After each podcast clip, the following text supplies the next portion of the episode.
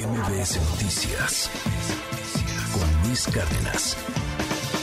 Y esta mañana me da muchísimo gusto saludar y le agradezco que nos tome la llamada a Alejandro Arturo Villa. Él es de la lista y bueno, pues ahora platicamos amplio y tendido sobre este sobre este tema. ¿Cómo estás? Muy buenos días, Alejandro.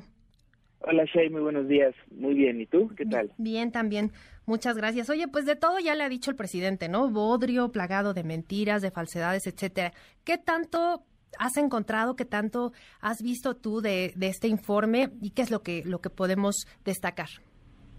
Claro, mira, pues eh, prácticamente este informe está muy bien documentado. Eh, el gobierno de Estados Unidos, el Departamento de Estado, toma estadísticas de la misma Comisión Nacional de Derechos Humanos, de la Fiscalía General de la República, toma algunos datos de organizaciones civiles como la Comisión Interamericana de Derechos Humanos y a partir de ahí va desarrollando este, pues los diferentes puntos que destaca como eh, violaciones a los derechos humanos en México. Eh, cuando habla de los homicidios y ejecuciones extrajudiciales, que es uno de los temas que, digámoslo coloquialmente, le sacó roncha al presidente, pues él cita eh, tanto notas periodísticas que se estuvieron difundiendo eh, respecto al caso de la niña Heidi, quien murió a consecuencia de disparos eh, por elementos de, del ejército mexicano en Tamaulipas. También habla del caso de los jesuitas que fallecieron en la Sierra de Chihuahua y va citando cada uno de los casos de los por qué eh, el Departamento de Estado señala que hay severas eh, violaciones a derechos humanos en temas de homicidios, ejecuciones extrajudiciales y, y bueno, va, va dando cuenta eh, conforme a las mismas estadísticas que tiene el, gobierno mexicano y las diferentes organizaciones que, dan seguimiento. Por ejemplo, habla también de la condición de las prisiones en México y cita una organización llamada Así Legal que se encargan de justo de, revisar los derechos humanos de las personas privadas de la libertad y destaca pues eh, el contexto de hacinamiento al interior de los penales y también pues la violencia y el autogobierno que existen en alguno de ellos como en el caso de, del penal en Ciudad Juárez Chihuahua que hemos ido pues eh, reporteando y hemos ido publicando en diferentes medios de comunicación. Claro, y, yo destacaría algo que es bien importante, que estos datos que concentra este informe no son datos que hayan, hayan sacado de la manga, son datos que obtienen de información pública, de información que el propio gobierno mexicano tiene y que pues simplemente lo que hacen es documentarlo, ¿no? Hacer esta, este compendio de datos, de casos, eh, obviamente también sin duda tomados muchos de información que ha publicado la prensa, que ha documentado la prensa también con investigación y pues sin duda son casos que hemos visto y que hemos dado cuenta en todos los medios. Yo creo que es eh, relevante decir que es información pública porque no son datos inventados ni tampoco son mentiras. Sí, no, por ejemplo, cuando detallan el tema de, las personas desaparecidas en México, no solamente citan a la Fiscalía General de la República, también citan a la Comisión Nacional de Búsqueda, eh, citan a la Comisión Nacional de Derechos Humanos, eh, citan a organismos internacionales, y además de dar los datos duros de, estas, de estas dependencias, también eh, va eh, dando eh, punto por punto casos en específico de, violaciones a derechos humanos en, en el 2022, ¿no? Eh, cuando hablan de, desapariciones forzadas, citan algunos de los casos que se han, que se han dado en, en, el país, citan, por ejemplo, donde han intervenido policías municipales y han, y han levantado o han, bueno, bueno, coloquialmente dicho, ¿no? Levantado o han, han privado de la libertad a ciudadanos.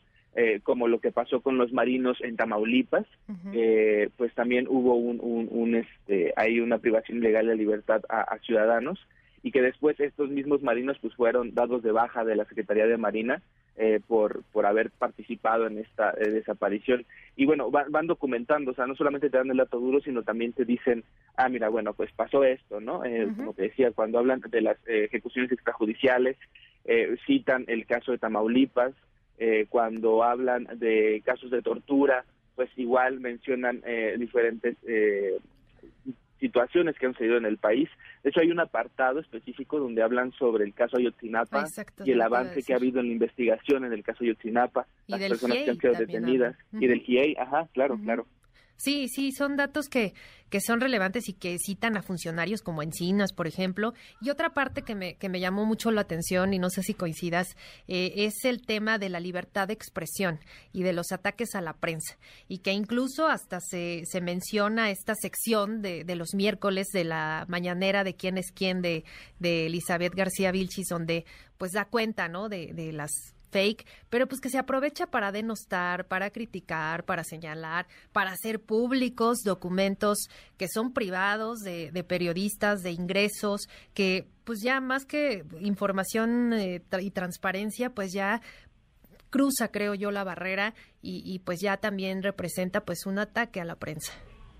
Sí, claro. De hecho, eh, es muy interesante lo que lo que argumenta el Departamento de Estado con base pues en, en los hechos, ¿no?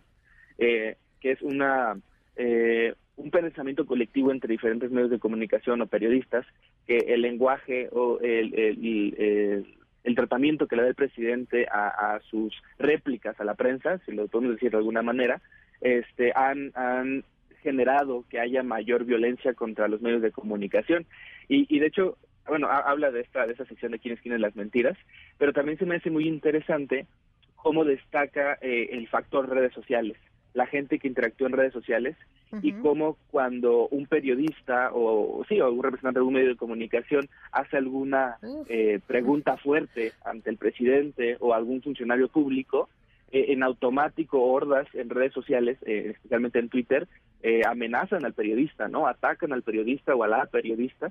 Y, y bueno lo vimos por ejemplo en el caso de Nayeli Roldán eh, de Animal Político la semana pasada, lo vimos con Matthew eh, el día de ayer cuando tocan el tema de, del espionaje del ejército. Digo, lo hemos visto con otros periodistas, ¿no? Eh, que cada que hay, hay alguien que cuestiona fuertemente al presidente o algún otro funcionario, en automático las redes sociales se van contra, contra el, el, comunicador. Y muy fuerte. Eso me, me, hizo muy, muy interesante. Sí, sí, sí. Fíjate, para, para compartir con nuestros amigos del, del auditorio una, una cita muy pequeñita del, del documento que dice, los altos niveles de impunidad, incluidos los asesinatos o ataques a periodistas, dieron lugar a la autocensura y redujeron la libertad de expresión y de prensa. El Comité para la Protección de los Periodistas informó que 15 periodistas habían sido asesinados desde principios de año. Y el tema de los asesinatos, que esto creo es eh, fundamental porque eh, todo este contexto del que hablamos de los ataques a, quienes cuestionan y que pues además eh, seguro coincidirás conmigo, Alejandro, pues ese es nuestro papel, no, no, no el ir a aplaudir, no el ir a señalar aciertos, sino justo ir a cuestionar, ir a, preguntar, a, conocer la verdad, como justo lo que comentabas ayer de, de lo que se preguntaba sobre Pegasus y todo, todo este asunto del espionaje, que bueno, dice que, que no es espionaje, que es inteligencia, pero al final de cuentas creo yo que lo, lo que termina afectando es a la libertad de expresión y esto que, que dice la autocensura. ¿Cuántos compañeros no han eh, definitivamente dicho yo ya no voy a publicar, yo ya en redes sociales, yo ya mejor no comento, pues porque me atacan? Y también lo vemos, por ejemplo, en las transmisiones en vivo, por ejemplo, de la mañanera, ¿no? En YouTube. Uno se pone a leer los comentarios de, pues, de la gente que está viendo la mañanera y de las ofensas que lanzan contra los periodistas que van, los verdaderos periodistas que van a cubrirla, pues es, es increíble y esto va generando una cadenita pues de, actos ya violentos, ya que rayan en, en, las ofensas ya muy graves, ¿no?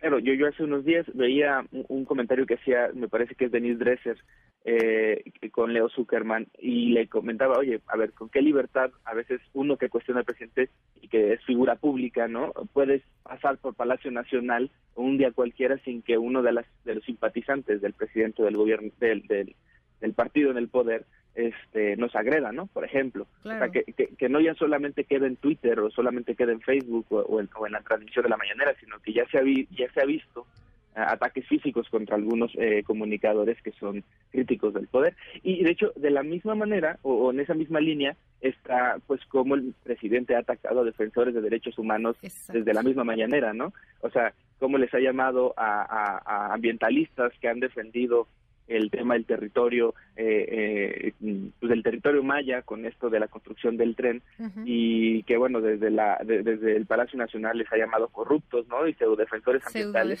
sí, sí, sí. Y digo, está ampliamente documentado que es gente nativa de las zonas, ¿no? Y hemos estado documentando en medios de comunicación pues, la contaminación a los cenotes y a la fauna que está alrededor de la construcción de este de esta mega obra del gobierno del gobierno federal. Totalmente, y justo que, el informe es de eso, ¿no? De derechos humanos y, pues también el hecho de que se esté criticando pues a cualquiera, pues es que es cualquiera que, que no esté a favor de, de, las políticas, de los proyectos, etcétera, pues lejos de, de, ser un adversario, pues se empieza a convertir en un enemigo, porque, y, lo vemos incluso, por ejemplo, y, también hay que decirlo con, con los ataques se dieron contra la eh, ministra presidenta de, la Suprema Corte y que pues eh, más allá de, pues criticar, de cuestionar y, de descalificar las agresiones a las que ha sido ella víctima pues en, redes sociales y, pues lo vimos también en, la concentración del 18 de marzo con la quema de esta piñata como eh, haciendo referencia a ella. Bueno, pues más allá de eso se, se empieza a generar este ambiente hostil y, y pues también hay que decir, este informe eh, ya decíamos, es sobre México, pero aparece en otros países y, yo me puse a revisar, por ejemplo, el caso de Afganistán, que, es Afganistán, o sea, no estamos hablando de, de, cualquier otro, Afganistán, con la situación en la que está con el talibán tomando todo el control prácticamente ya del país y habla justo de esto, ¿no? De desapariciones forzadas, de tortura, de violaciones graves a derechos humanos, que, y que no nomás es México, son otros países. Claro, sí, sí, sí, y es algo que, que esa comparación me parece muy interesante. Hace una, una semana en la lista publicaba un, un, reportaje sobre que México es el país ah, más inseguro para ser estadounidense.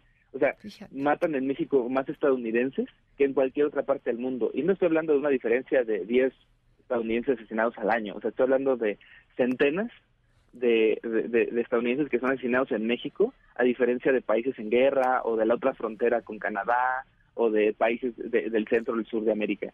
digo, para, para medir un poco como el impacto que tiene la violencia en México y abonándole a eso, pues el tema de derechos humanos que, que también nos tiene, pues nos tiene también en esta, en esta situación, ¿no? Claro, claro, pues sí, muy, muy, importante y que también hay que decir a nuestros amigos del auditorio, este, este informe es público, se puede consultar en la página del Departamento de Estado, muy fácil encontrarlo, y, pues para que revisen, ¿no? Para que no se queden como con lo que escuchan en una plática, no, que revisen realmente los datos que, que se presentan, que están documentados, que son datos oficiales y que, que no son mentiras, como, como dice el presidente, son, son datos que son eh, perfectamente eh, oficiales y, confiables. Entonces, eh, importante decirlo, y, y pues por lo pronto te agradezco muchísimo, Alejandro Arturo Villa, periodista, y, pues de verdad hay que ponerle ojo a todo este tipo de, informes porque nos dan luz de, cómo estamos ¿no? en relación al mundo.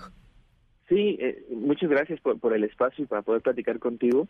Eh, nada más, pues, eche un ojo también cuando hablan de explotación laboral, porque se me hace mm, muy interesante también que destaca que existe la explotación laboral en México al amparo de la ley y de la Secretaría del Trabajo, donde los criminales obligan a niños y adultos a trabajar en actividades ilícitas. Eh, también habla del tema de la corrupción. Eh, ahora sí que enumera los diferentes casos de corrupción que han sido señalados en el gobierno eh, del presidente López Obrador. Pero ya Principalmente no hay destaca lo de del Gamex. Bueno, bueno, eso ya no son otros datos, ¿no? Se acabó. sí, sí, perdón de interrumpir la corrupción. Sí, y está interesante que, que sí, justo que la audiencia lo, pueda lo pueda leer, eh, lo pueden traducir eh, en la misma página para que lo lean en español y vean, pues, justo lo que comentamos al principio, ¿no? Cada dato cada cosa que expone el, el, Departamento de Estado, digo, no es por defendernos, pero cada, cada, cada cosa que menciona viene argumentado con un dato duro y un caso en específico para poder ejemplificar lo que está sucediendo en el país. Sí, y, muchas gracias por todo. No, no, no, al contrario. No, y también revisen otros países. Eh, eh, a mí, digo, me ganó la curiosidad, por supuesto, me puse a ver varios y, y, justo me llamó la atención Afganistán por ser lo que, lo que es Afganistán en este momento, pero hay infinidad de países y podemos ver eh, los contrastes, ¿no? Los contrastes en Europa, en Asia y por supuesto en América Latina y cómo estamos eh, en relación a hechos. Eso, eso también es, es muy importante. Y pues muchísimas gracias Alejandra, un abrazo. Gracias a ti. Muchas gracias. Muy buen día. MBS Noticias con Luis Cárdenas.